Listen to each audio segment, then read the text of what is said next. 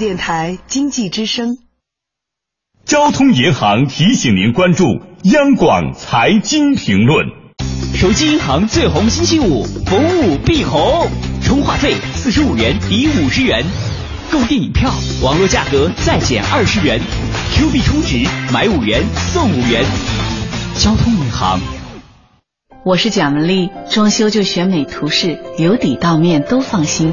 美图仕漆。富邦美品，美国经典家具，美式生活，我的家。嘉宝利七独家冠名江苏卫视芝麻开门啦！购嘉宝利七或参与网络闯关游戏，即有机会直通芝麻开门现场，优惠好礼送不停，来就赠，买就送，机不可失，赶快行动吧！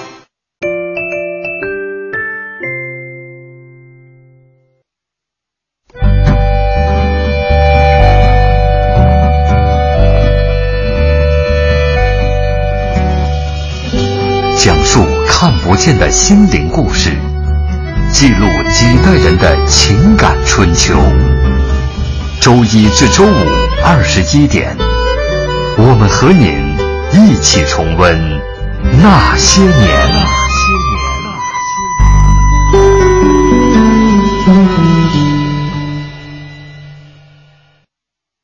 为请教阁下高姓大名？郭靖就是我。贫僧乃天竺国的菩提达摩。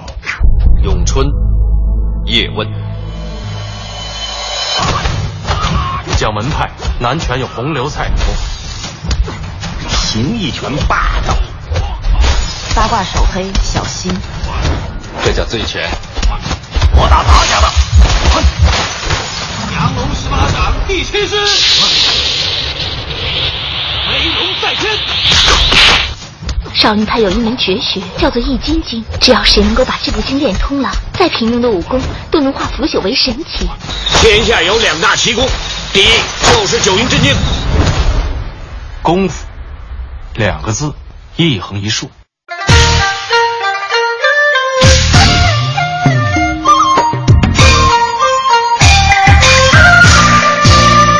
武林是个什么地方？武林不是一个地方。武林就是我们的江湖。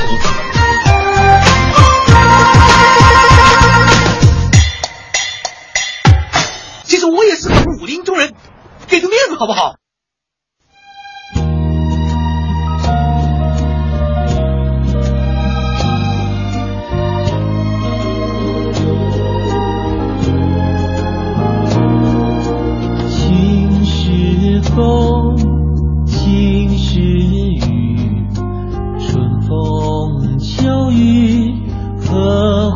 着你。情是否，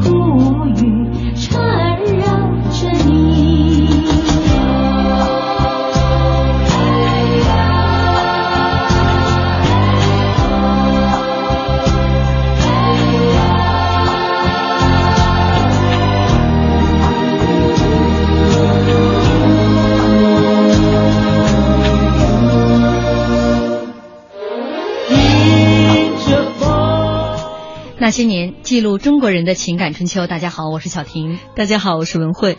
在江湖中，它的历史源远流长，却难登大雅之堂；它的使用神秘莫测，却难被记录在册。野史流传，君子不耻，这就是另类兵器——暗器。暗器真的那么神秘吗？鲁班真的是暗器制造高手？蜀中又是否存在着千年暗器家族唐门？本周那些年中国功夫系列之兵器，今晚为您讲述暗器。也欢迎您在新浪微博检索“经济之声那些年”来和我们互动沟通。今天晚上做客我们直播间的嘉宾是北京体育大学岳庆丽教授。岳教授你好。你好，主持人，各位听众朋友，晚上好。嗯，呃，这个微博上大家说到这个暗器哈，我看到了，基本上都是来自于武侠小说。呃，就像有一位朋友，像铁木心哥，他就说古龙。呃，演创了神乎其神、匪夷所思的飞刀绝技——小李飞刀，也就成为了古龙小说当中流传最广、知名度最大的一种特殊武功。它包含了古龙小说武功风格的精髓。小李飞刀也成为名副其实的天下第一暗器。现在大家听到的这歌就是电视剧《小李飞刀》当中的这个片尾曲。呃，我之前呢也问了一下岳老师哈，我说您觉得这个武侠片当中的这些暗器？呃，哪些您觉得可信？然后岳老师说，一般我都不看这些，和真实的这个你们所认认识的这个功夫世界相去甚远哈。应该是说和现实之间距离很遥远。嗯。所以说这个暗器的话是武术里面非常有意思的一个组成部分。嗯嗯。那今天呢，我们先来给大家来梳理梳理这些武侠小说、呃功夫片当中、影视剧当中所出现的这些暗器啊。你比如说小李飞刀，那这就是李寻欢所擅长使用的这个武器。没人见过飞刀是什么样子，因为见过的人都死了。我也给大家准备了一段小李飞刀当中的一段这个剧情，大家来听一听。你们既然已经劫了钱财。为何还要杀他灭口？你们全知道。你们是什么人？我要带他走。他死了，你就可以带他走。他还有一口气在，嗯，那就等他咽了最后一口气。我要带他走。你凭什么？小李飞刀，这世上有很多人冒充小李飞刀。如果不信的话，你们试试看。大哥，怎么办？你说他长得很像李寻欢。是真是假，一试便知。有上。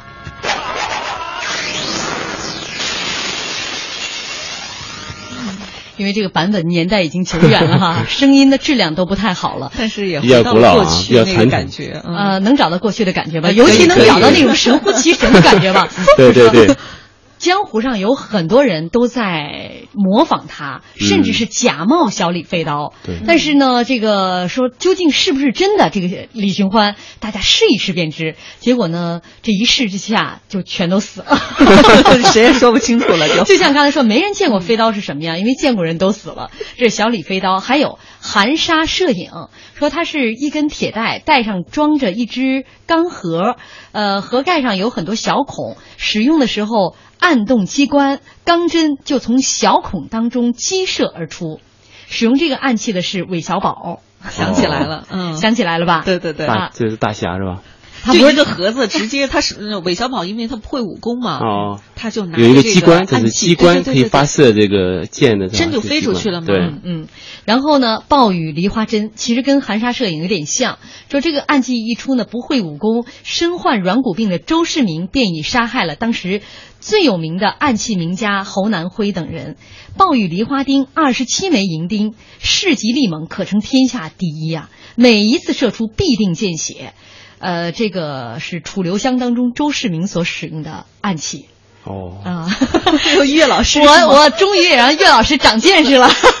我也是学到了很多一些以前不是太了解的东西啊。还有就是枣核，这个枣核是含在口中的裘千尺，它的一个独门暗器。哦啊，这个从口中射出这个枣核，能够打落对方的这个匕首啊，甚至能够直接。这个打中对方的命门，对，力量很大。啊，还有情人剑，一红一黑两支短剑，剑上涂有阴阳剧毒。嗯，这个接下来还要说的唐门暗器，就我们在这个开场微博当中介绍的，就是说蜀中就四川究竟有没有这样一个使用暗器的这样的一个千年家族？他们亦正亦邪，呃，跟谁呢也都不来往。是一个非常神秘的家族啊。据说这个家族的这个暗器种类繁多，不一而足，而且它的制作程序之繁杂，令人叹为观止。古龙在《名剑风流》里面把唐门暗器制作推到了现代工艺制作的境界。啊，而且还是武侠小说当中所描写的是吧？神乎其神。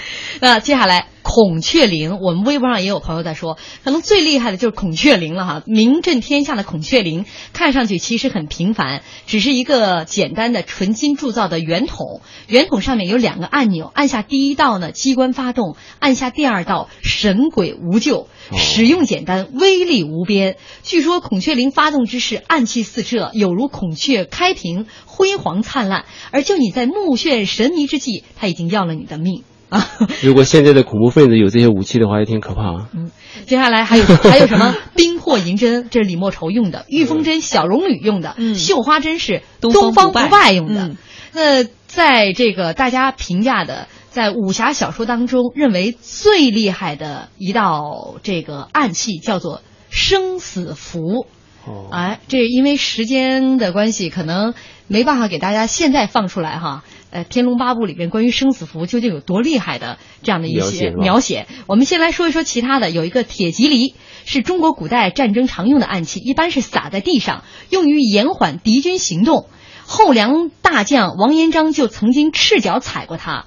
而威震全军，这个我们在微博上也呃放了这个图片，嗯那就是好像带着很多刺一样的这样的一个金属的器物，就扔在地上，可能马马踩上去，最原始的这个埋雷是吧？地雷这个应该有吧？就听了这么多这个肯定有，这个是岳老师这比较第靠谱。一次手感。这个比较靠谱是吧？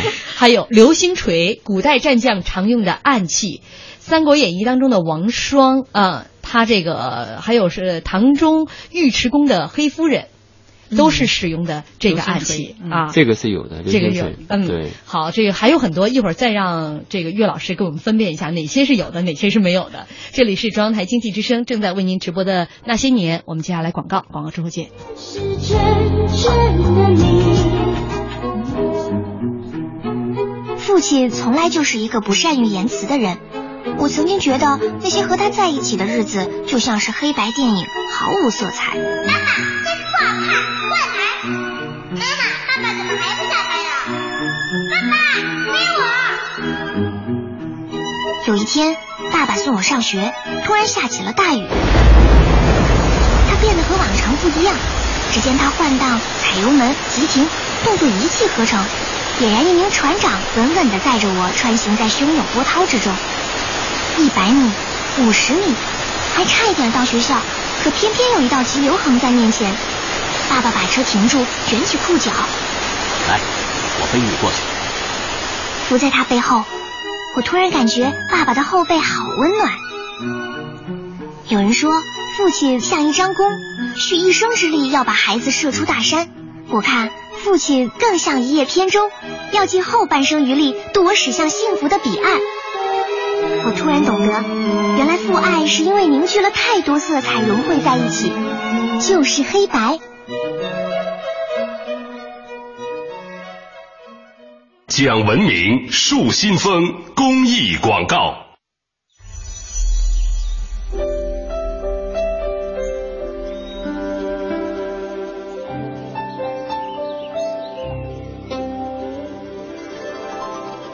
聆听生命的光荣。人民广播电台经济之声。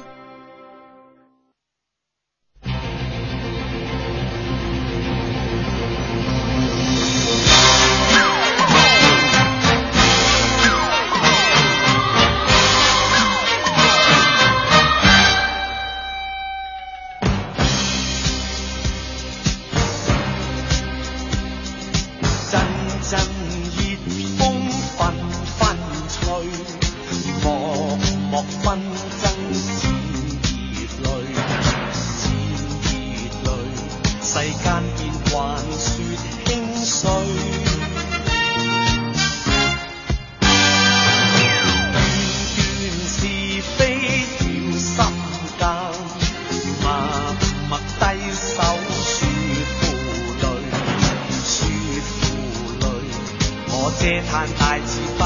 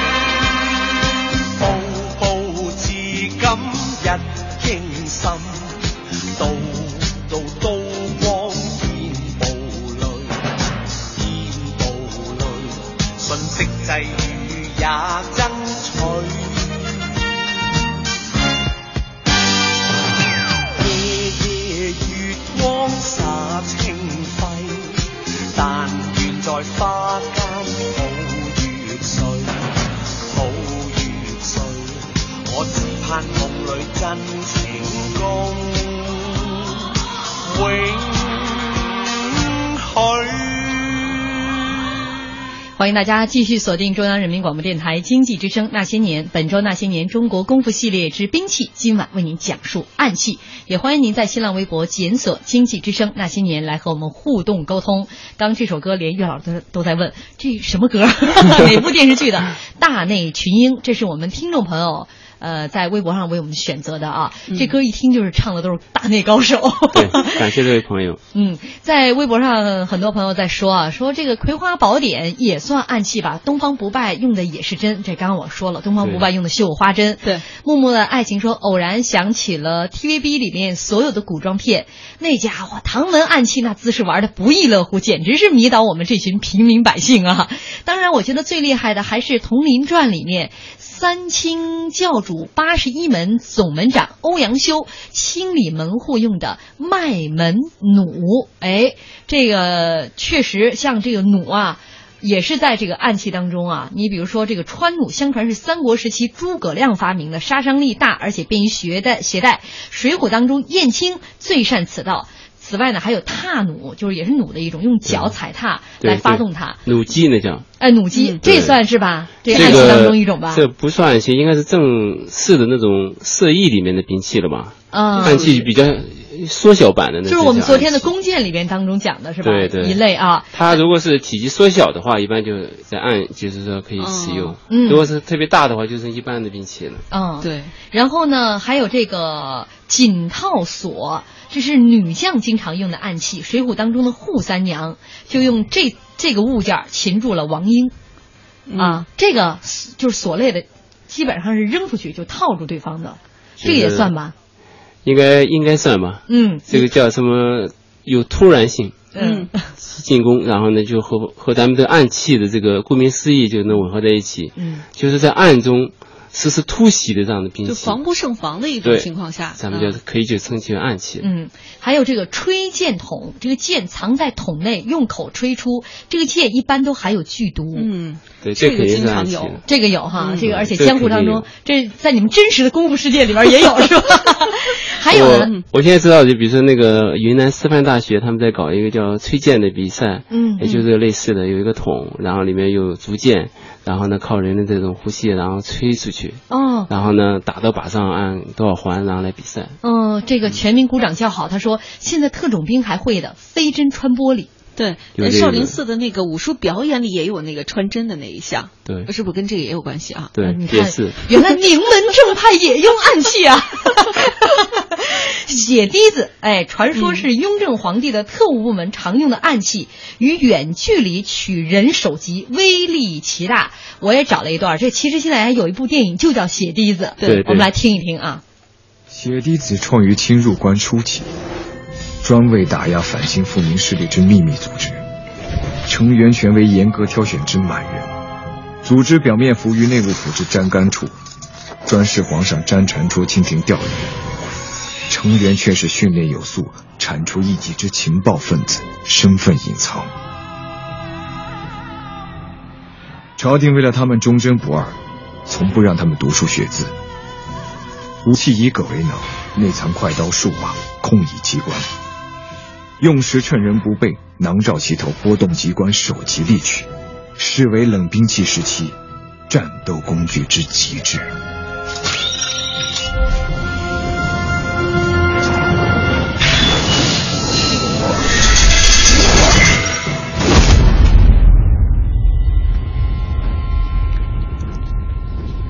这是典型的这个生效处理完之后呢，就给恐惧感是吧？惊悚感。非常可惜啊，这岳老师一般都不看这不靠谱的这种武侠片儿哈，呃，因为岳老师说了，这个离真实的功夫世界。相距甚远，您要是看了，您就知道，哎呦，我都没想到清朝的这种血滴子的这种暗器制作如此精良。对对对，其实可能是现代人想象出来的。没错没错，就是它一一定是现代的这种。尤其现在有的高科技这种这种视觉效果和听觉效果，然后配合在一起之后呢，嗯，给人一种恐惧感。嗯，那么说这个血滴子的话，可能在当时可能就是要使他的这些臣下们有一种恐惧感，嗯，来服从他的这种。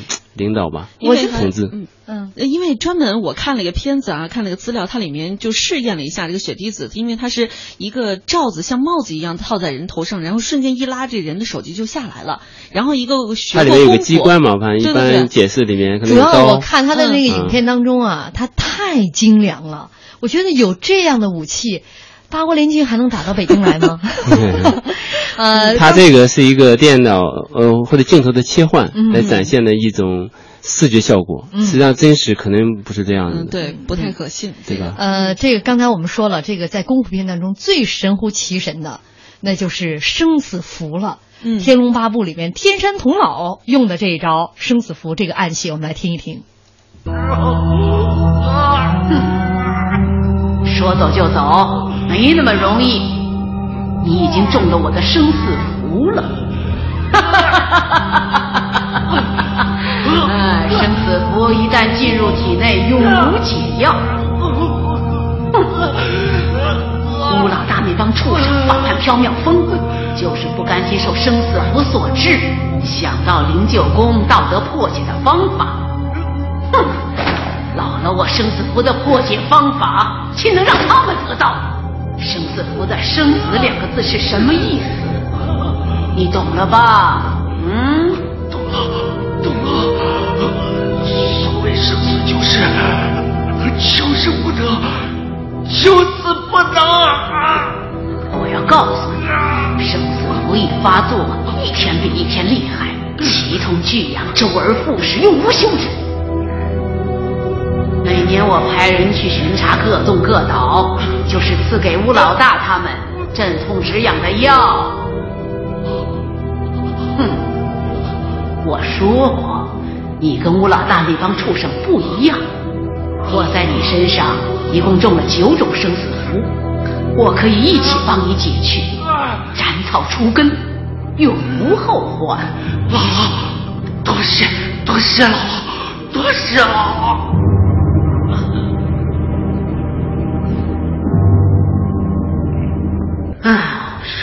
吴老大这帮畜生，人品虽然差，武功却着实不错，可是没有一个能够以内力化解我的生死符。你知道这是为什么？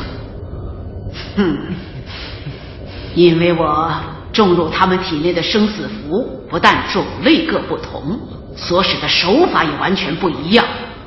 哼，你体内这九种生死符，就得用九种不同的手法化解。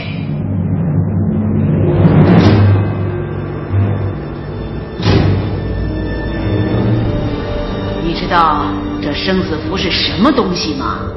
不是一种暗器吗？不错，是暗器。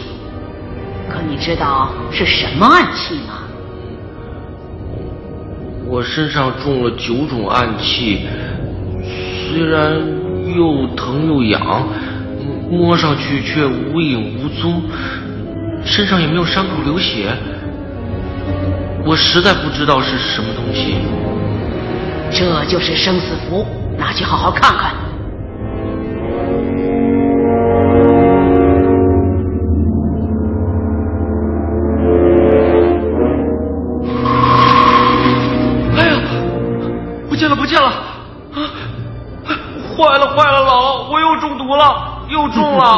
哼，我给你的生死符其实就是块薄冰，明白了吧？微博上霸气微微微微说：“这老太太阴狠毒辣损啊、但是岳老师生化武器生化武器专家，我估计是。但是岳老师说了，这就是文学，而且在所有我们这个罗列的影视剧当中、武侠小说当中，暗器排名里面。那岳老师觉得这可能属于最不靠谱的哈，其他呢还能够你按照你想象，也许你制作一下，这个完全是伤人于无物啊，于无形啊，它是一个冰块，超出了一这个最基本的一个知识判断，是吧？嗯，那接下来我们就请岳老师来给我们讲讲吧。真实的功夫世界当中，像这个暗器，呃，大概会有哪些？呃，说起暗器的话是这样，就是说，顾名思义，叫暗中能够实施突袭的这样的武器，嗯，这叫暗器。嗯，那么这个主要是说它有几个特点，比如说它体积小、重量轻、便于携带，还是而且还速度快、隐蔽性强、杀伤力啊也还也也还可以，具有神秘性和威慑力。嗯，这样的东西的话，一般这叫暗器。但是古代很少有人将军不会练这个的，因为这千军万马去作战，谁会练嗯暗器呢？肯定不会，嗯，对吧？因为暗器，因为他也得练，他也得花时间。对，这个主要还是说一个武林，就是这个词儿很特殊的一个叫武林，嗯，就是他为这个暗器的发展提供了一个特别的土壤。嗯嗯，因为这个武林当中讲究是啥呢？一对一的对打，嗯，这个双方距离就很近了。这个时候暗器就就会很有用处了，你不可能拿一个大长枪两人在干是吧？嗯，所以这个时候哎有给了他这样的一种土壤，应该是暗器呢到了清代呢发展到了鼎盛，嗯，然后呢在武林中可以说极为普遍，嗯，呃等火器有的时候清末实际上这暗器就逐渐的就冷落了就没有了，很少能看到。嗯，那么但是至今呢武林当中还是有很多人在习练这样的技艺，嗯、就是缩小版的这种现实的武器。啊，用用这样的一些记忆，更多的大部分都是防身啊、健身、兴趣这样的一个、一个一个一个一个结果。嗯，也就是说，我们这周说到这个兵器当中，像刀、枪、棍棒，然后昨天的弓箭，都曾经大规模的是在战争当中使用过。对，唯独我们今天说的这个暗器是没有在战争当中使用的、啊，是无法使用的啊，是无法使用的。但是呢，在这个功夫世界当中，它又不得不提，因为它确实真实存在。尤其是在这个武侠里面一渲染之后，大部分反面人物都是会暗器的，嗯。嗯，是不是？所以说它带有邪恶的成分，也确实它这样有价值判断啊。这个 这个武侠小说家，武林当中以正总说嘛，暗箭难防嘛，明枪易躲，暗箭难防，所以很多正人君子也不耻于在跟人的这种明。这个这个公平公正的这样的一个对决当中去使用暗器，对。啊，所以说很多的这些史书当中对于暗器的记载也比较少，对，也许有一些大家确实在练，但是是偷偷的在练，对对对对。好，马上要进入广告了，广告之后呢？岳老师会给我们来讲述这个暗器当中，它也有很多分类的。对，呃，像这种投掷类的，啊，对，大致的分类。呃，我们广告之后来为大家一一讲解。这里是中央人民广播电台经济之声正在为您直播的那些年，接下来进入广告，广告之后也欢迎您继续锁定我们的节目。交通银行提醒您关注央广财经评论。创新之路，勇者践行。交通银行财务重组引入外资十周年，突破性的重组引资模式，推动了中国银行业的改革进程，以国际化、综合化优势，打造财富管理银行。交通银行。全新梅赛德斯奔驰 S 三二零 L 为改变世界而生，为引领时代而来。首付二十八万，利率低至三点九九，更多优惠详询亚奥之星贵宾专线八零幺四三零零零。健康美味就选双汇，双汇开创中国肉类品牌。北京时间二十一点三十分。报时中国经济，我是陈志武。经济交易、利益交换应该留给市场，感情交流应该留给家庭，这是最好的一种安排，也是市场化分工发展的总趋势。人类社会因为市场发展而变得更自由、更幸福。报时中国经济。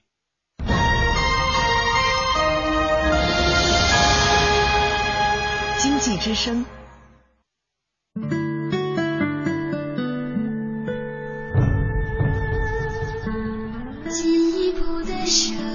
中央人民广播电台经济之声。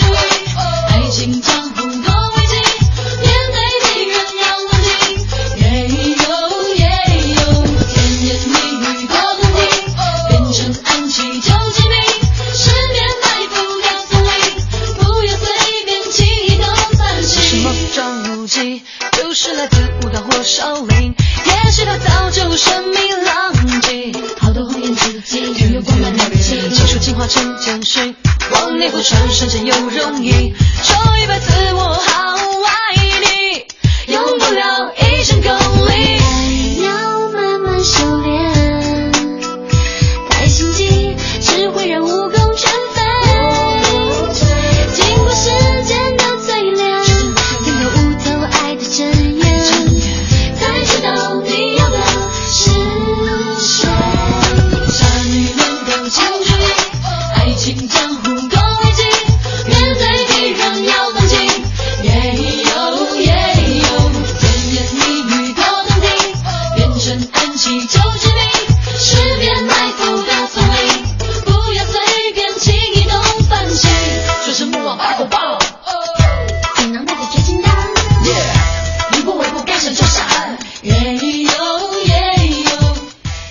欢迎大家继续锁定中央人民广播电台经济之声《那些年》，本周《那些年中国功夫系列之兵器》，今晚为您讲述暗器。也欢迎您在新浪微博检索“经济之声那些年”来和我们互动沟通。我们听众说了，这生死符应该是蛊惑毒吧？用现在的话来讲，就是生物细菌战了。差不多啊啊，生化武器是吧？没错，有这有这个意思。你看嗯这个，你见不得光的这些暗器，你说到今天。呃，就变成了生化武器了。呃，我们刚刚也讲了，其实，在真实的功夫世界当中，暗器它存在，而且它有分门别类，对啊对对。大概分几种。于老师，呃，暗器的话，它是武者的智慧的结晶，也是一个算是创造的结晶。嗯大概分四类吧，一个是手制类的，用手然后掷出去，啊，扔出去的飞镖，对对对，是吧？这类像飞镖、飞刀啊之类的。还有一个是锁击类的，嗯就是在这个这个要投出一个东西呢，上面有绳子，嗯。有绳索，嗯。然后呢这样的一类。嗯。还有一种叫鸡射类的，它有机关，嗯。或弹射，就像咱们那个弓箭那个弹射 或者弩，哎、嗯有有机关发射的或者弹射的，弹弓。叫叫鸡射，对。嗯。还有一第四类叫药喷类的，嗯。就是说哦通过嘴来喷，就是通过那个那个那个那个呼气，然后把它针针给射出去，然后射出去，然后呢，针上再抹上药，或者是说直接有机关喷的就是喷类药，嗯，来杀它们。这个武侠小说当中，什么采花大盗，一般啊用的都是这些。迷药 对，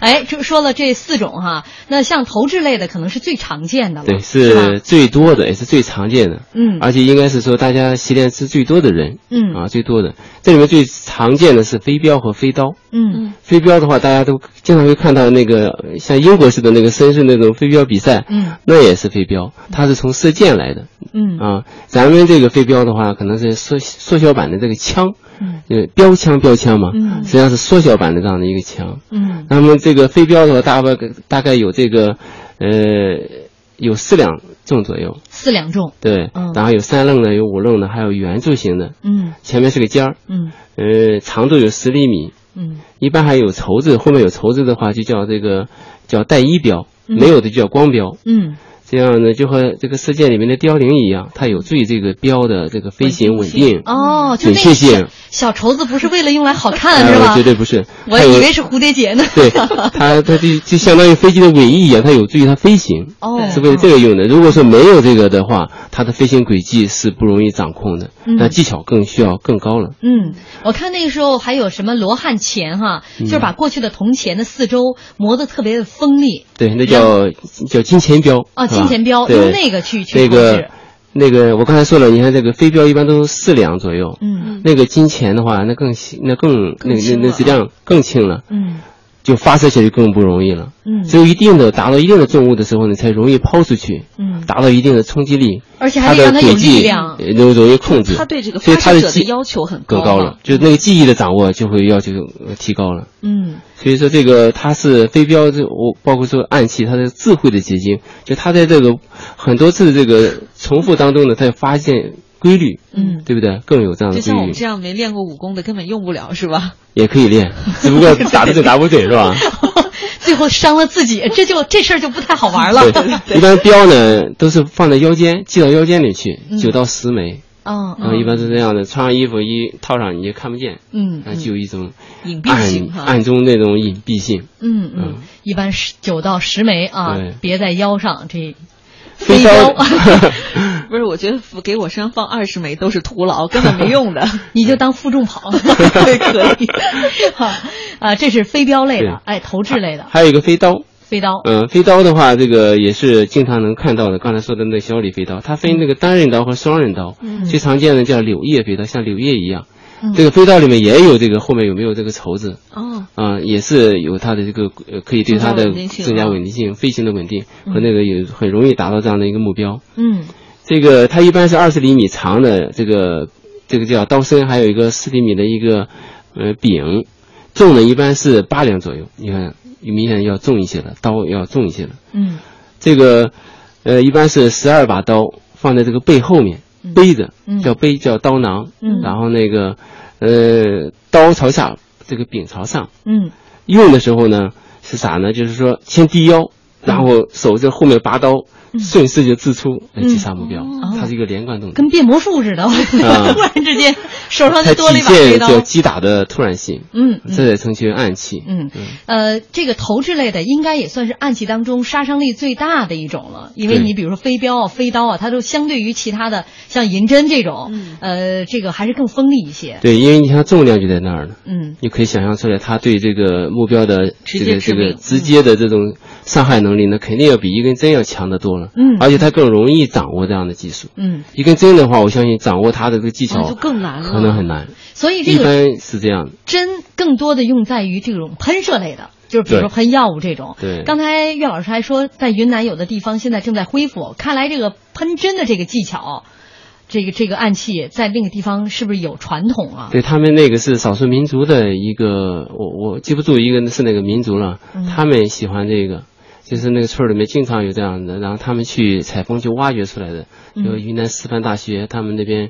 搞民族传统体育的，嗯然后呢进行挖掘整理，然后完善，包括器械的规范化，然后来推广。嗯，喷的这个，如果说在实际的就是击击方式啊，或者说偷袭的时候，您觉得这个这个命中率会高吗？因为比如针那么轻，这种东西要练出来的话，得练多久啊？这个你从想象就可以想象得出来，肯定没有像上面更容易掌握一些。嗯而且它属于这个更近距离的一个、一个杀伤，也就属于我们视力当中叫叫药喷类的是吧？嗯，叫实际上它的名称叫土，叫吹箭。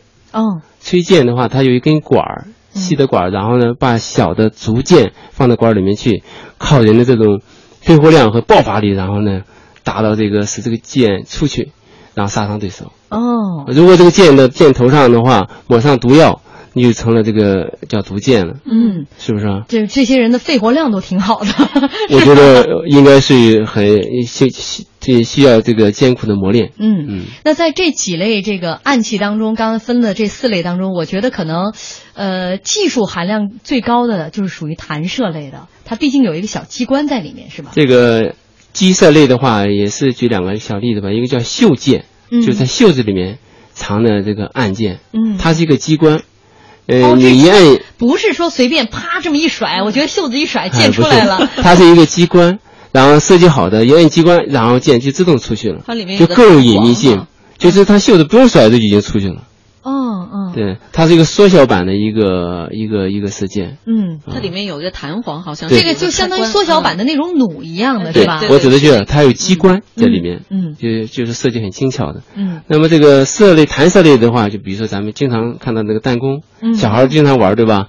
电视上或者有些影视里面也会也会讲到。哎。呦，我最头疼 就是这个了，因为经常有男生，比如这个弹弓确实是最好制作的，对它特别简易。对特别简易，做的精巧一点儿呢是拿那个木叉哈，对对对，木头。啊，然后一个压型的弹弓，然后弄两根皮筋儿，对。然后接在一起就可以打。对，然后最简易的就是拿一个这个皮筋儿。绷在两个手指头之间，对。然后拿一个小纸团儿。我看现在抗日电视剧里面还经常有这样的打日本鬼子，还这样。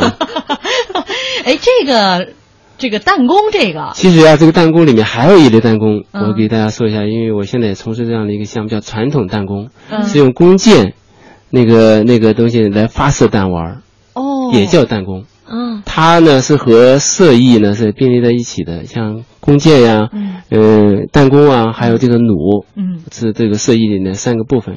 那个它这个东西在古代也挺有意思，它都是武者的话，就夜里训练，嗯、在夜里面打香头，像一炷香，然后点着了之后在那去练，啊，他又练眼神儿，对，是吧？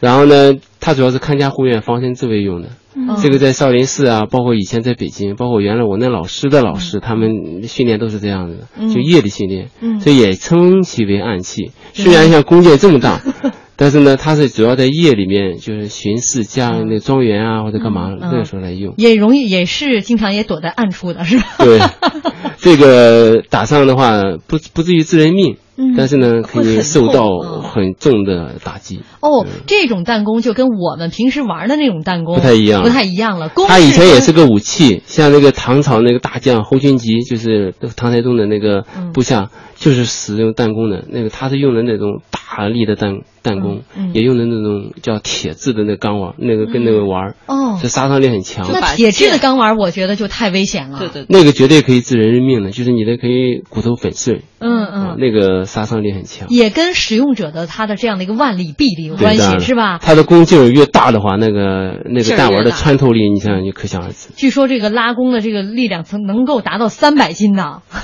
所以如果这样的一个弹丸打出去，那是那那那也是，就是说，嗯，目标的话已经肯定是毙命的。跟子弹一样，对，让子弹飞。哎，说到这个弹弓啊，我今天也看到有几个挺有意思的事情，说这个你比如弹弓，它嗯按照岳老师讲的。呃，这种传统的弹弓，它是有弓箭这部分弓啊，另外呢就是箭是变成了弹丸儿，对。是吧？对。我看到这个历史上最金贵的弹丸是拿黄金做的。说《西京杂记》当中呢，曾经记载啊，汉武帝的小学同学韩嫣就特别喜欢打弹弓，经常以金为玩，一日所施者十余，也就是说每天他都要出去打。然按后呢，现在话绝对是土豪是吧？土豪啊，土豪金还 是对啊能丢十来个。长安市井就流行苦饥寒逐金丸，哦就是如果你没钱了，你就跟着寒烟跑，他嗯能捡着这个金丸儿。所以他每次呢携弹出行，后面都有很多孩子跟随着去捡他打湿的金弹丸，而且因为那个唐朝的奢靡之风，他就在戏弄啊那些老百姓。嗯，他这个腐败的可以嘛？对呃，这个后来呢也是被太后斩杀，因为他是作为这个皇帝的大内侍卫。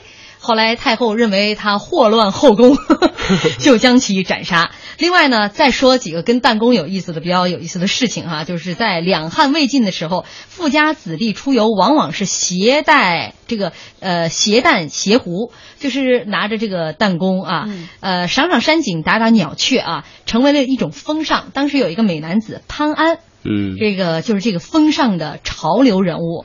就是说，历史记载呢，他年轻的时候也很喜欢带着这个弹弓出游，呃，因为他太帅了啊，玉树临风，走在洛阳道上惊倒了很多妙龄女子，这些女子们都是他的粉粉丝呀，嗯然后就手拉手把他的车围起来，大家一块儿往他的车上去扔水果。哇啊，所以他其实不是出去打弹弓玩的，他是去收水果的，然后回到家就满载而归。然后另外有一个丑男叫张载，也试图去效仿潘越，也搞了一个携弹出游，但是因为他长得这长相实在对不住，对不住路边上的观众。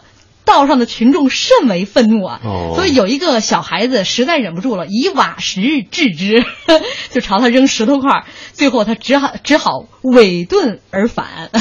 其实这个打单弓的话，最高水平叫打那个叫天鹅下蛋，嗯啥意思呢？我先打出去一个弹丸儿，这个往天上，然后呢，在下落下落的时候呢，把这个弹丸再打碎它。哦，就是一一颗一一石二鸟的那个感觉对，是吗？自己把一个弹丸打到天上去，嗯然后再打一个弹丸，能把下落的弹丸能够打碎，哇，这个很厉害，这个这最高境界在我们这个说的，有有天达到吗文下蛋？有能达到的吗？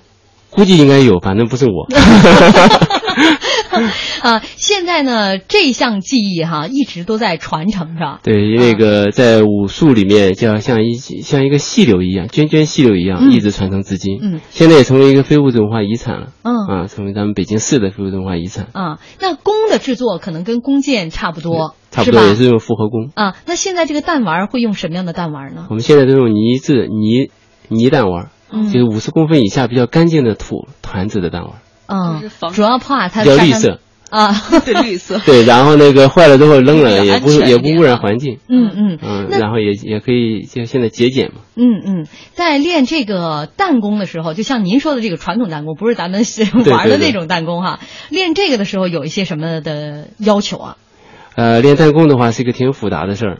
这个呃，主要来讲的话，先你要能够静下来，心要静下来，嗯然后还练一些力量，嗯。然后呢就开始由大把往，然后逐渐的打小把，呃，反正需要三到五年的功夫。以前啊，在以前，嗯。所以说才敢说你是练弹弓的。嗯嗯。你要左右都会打，就是左右手都会打，嗯。而且晚上和白天都可以打。嗯。然后那个移动的目标或者是静的目标，你都你都可以去打。嗯。也就是打三合，意气形能够有机的能融合在一起，说哪指哪就能打哪，嗯，所以达到这样的一种境界。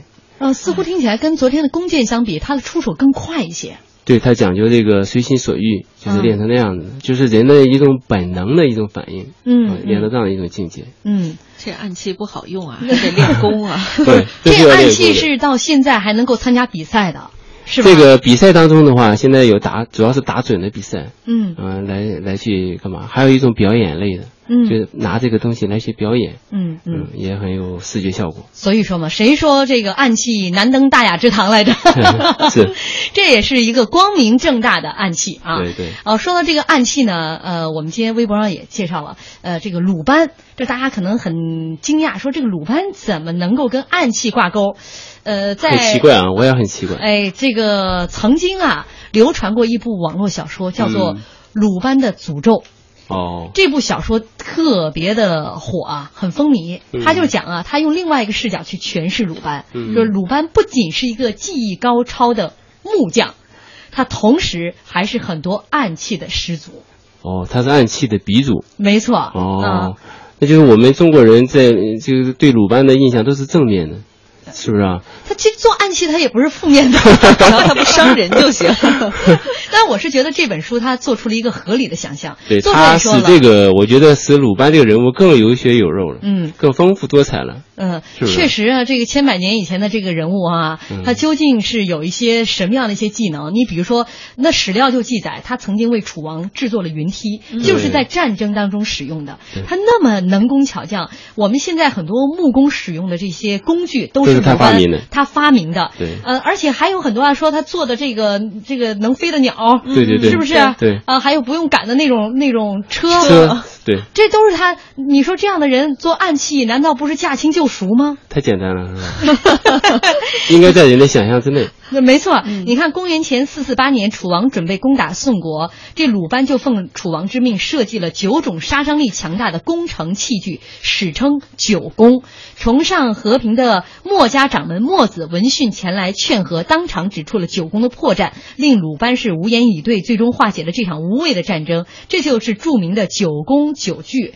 其实鲁班在历史上他也确确实身上有很多难以解释的谜，比如说他是鲁国人，但却为楚国做武器。嗯他死后呢，仆人弟子都散去了，不知去向，包括他的父亲母亲也都不知去向。传说当中他是坐着木质的车子飞走了，呃，这个包括他最终去世的时间也都是一个谜。考古界曾经发现一种曲折而且不规则的青铜棍的状呃这个物品啊，民间称之为鲁班轴，它具体是起什么作用的？是什么武器上的部件，还是测量计算什么样的工具？无人知晓。包括“机关”一词，也从这个鲁班身上而来。对，机关二机关这两这个词是源源于鲁班的，嗯他是发明家，然后他的很多的器械都是呃各种各样的机关，嗯然后来组合而成的，嗯所以说是一个非常聪明的人，神的人嗯而且应该是个神了。嗯，我所以们现在还有鲁班奖是吧？国家还有对对对鲁班奖。所以合理的想象。呃，让我们对这个鲁班重新认识。对对对。又我我觉得我也有很多东西也有待于从这个角度来讲的话，应该武侠也是，就是鲁班也是武侠是吧？啊，这这个算武侠不？但武侠当中了，奇门异事很多哈，嗯对对对又包括你说那个给人治病的这些，对这也都算是江湖中人啊。另武林中人。哎，武林中人，接下来就我们要说的这个唐门，嗯，这个太好了，对，这什么就太好了，因为我我我一直说暗器就知道有唐门暗器，光知道这么一家，而且这家人呢特别神奇，就是那种特别神秘诡异的那种感觉，就对这种诡异可能大家比较好奇，所以好。除了金庸，从宫白羽至杨盼，近百年武侠小说名家没有不提到蜀中唐门的。嗯。这个就是挺让人感觉到一个呃，好像有一些很例证似的哈。一个家族是吧？感觉。对，然后最早提到唐文呢，是一本非小说的武学名著，是当代基金名家自然门三代祖师万籁生所著的《武术会宗》。它当中记载了这么一段，他说：“有操五毒神杀者，乃铁砂以五毒炼过，三年可成，打于人身，即中其毒，遍体麻木，不能动弹，挂破体肤，终生脓血不止，无药可医。如四川唐大嫂即是。”哎，哦，他就说这个唐门有这位女性，这个这么这么厉害的这个毒叫什么？叫暗器是吧？对暗器、哦。叫五毒神杀。哇塞！啊，这是。其实这个唐门的话，应该，呃，我也查了点资料啊，这个还是在武术里面非常很有名的一个门派，嗯。它是这个这个叫峨眉派里面的五花当中的一派，哦，这个也是一个，那就是名门正派了，应该是应该是一个名门正，真有啊。而且是一个家族式的，嗯。呃，一个突出代表。嗯，他们这个唐门的话，他们的家训。嗯，看看之后你就知道他这个能成为一派，能、嗯。而且是这么多年有他的有他的内在的一个合理性。咱们就说，嗯。比如说他讲的叫叫唐门功夫呢，不允许外传其他外姓弟子，然后呢必须严守家规，然后呢这个未获家族允许的话，门下弟子呢不得在江湖上行走，嗯。唐门弟子呢不得手足相残，嗯。如果违者，叫逐出家门，人人得而诛之。嗯。呃，第四个很有意思，他讲叫心佛则佛，心魔则魔，言由心生，行随意动，不必禁忌世俗眼光。嗯。你看人家这个家族建设里面有纪律，嗯。有法律，嗯。还有精神文明建设。你想他这个家族肯定很会很兴旺，嗯嗯。他是有理论指导的一个一个一个家族，嗯。他不是说乌合之众，嗯。所以我觉得他有内他内在的合理性。所以说，在从这个现代管理学上来分析的话，人家具有嗯，就是可能呃每一个门派都有暗器哈，对。呃，只不过这个唐门暗器呢，被很多武侠小说说的很神。说的很神，甚至已经忘了人家正儿八经练的这个唐门。其实啊，这个唐门的武技是很高超的。我给你举个小例子。嗯。原来那个明末的时候啊，那个张献忠的部下呢，到了他们这个地儿叫开县，就是以前叫四川开县，现在叫重庆的开县了。嗯。然后那个他们手下的有一有一部分兵，然后呢就出了这个城，然后呢过了个河，去了他们那个村儿旁边，嗯他种的那个甘蔗。嗯有一个姓唐的农民，就是他们村里，然后呢给他看的这个地，嗯然后他们要砍人家甘蔗吃，人家不让，就给人家吵起来了。他们一看这些兵都拿刀啊，拿枪的，一看就这么一个人，他们想收拾他一下。嗯不小心拿那个锄头是左勾右挡的，就把他们的器械全都给绞了。哦这帮人吓得全都跑回营去了，被他们这个头给揍一顿，嗯这给我们丢人。惹谁呀对啊，然后呢，这这这么厉害，然后你把他请来，我给他会会他。嗯最后他也没打过这个农民。哦哎，觉得觉得很高，觉得这个，呃因此就说，你像他一个农民，嗯一个在那儿看那个甘蔗林的人，水平都这么高，那在村里的那个掌门，那不更厉害了吗？嗯嗯所以说这个唐门功夫名天下，然后就逐渐的就传扬开来了。嗯嗯刚才加上加上他们这个什么家训也好，或者他们内部管理也好，嗯我觉得这个暗器当中啊，它不可能成为主流文化，也不可能那个统治这个这个这个这样的一个呃武林也好，或者是成为自成一派，嗯，他必须得有他内在的主流价值观。没错，是所以关于唐门的真功夫，呃，我相信史书上一定有很多记载，只不过大家更喜欢听神秘的，带有神秘色彩的。还有你看，比如说，据说这个四川唐门他们数百年不倒，主要有两个原因，一个是女权，嗯，哎，唐门的男人大都在外为家族事业奋斗，家中大小之事都由他女讲了他的这个内部结构，对最有辈分的人在打理。呃，这个因为家族当中利益为重的唐门大小姐，在女性的细腻当中，让他们也躲过了很多灾祸。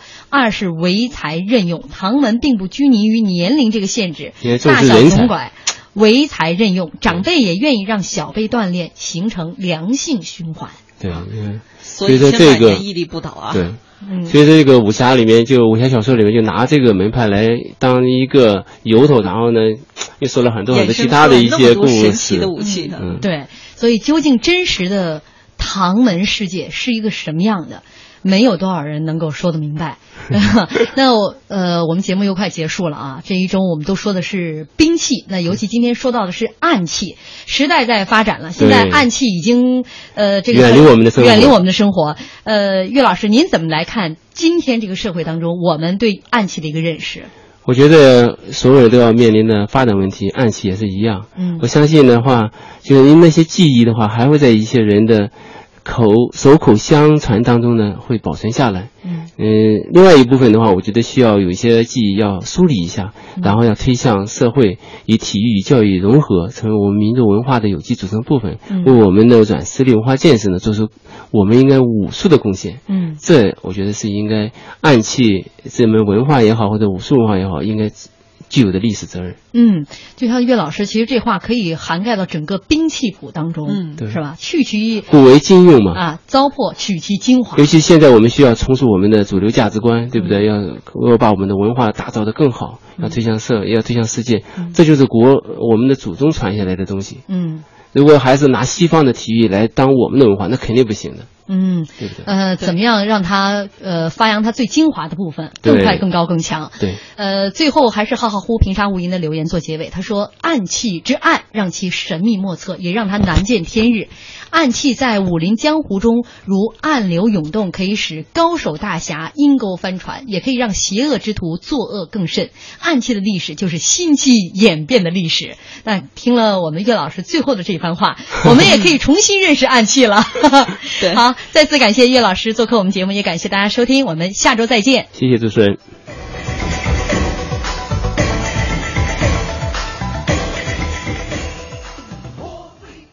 五粮出特区，特区喝五粮。五粮特趣以多层次口感升华特区品味。五粮特趣，中国特区。斯蒂罗兰家居，全球时尚家居风向标。斯蒂罗兰，奥特朗高端热水器专家，更小、更快、更舒适。奥特朗热水器。欧式浴室柜专家富兰克卫浴，买奢华卫浴就买富兰克。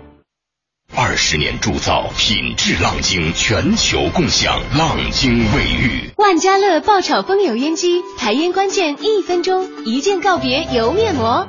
我是蒲森新，恒洁卫浴，中国卫浴的大品牌，买卫浴选恒洁。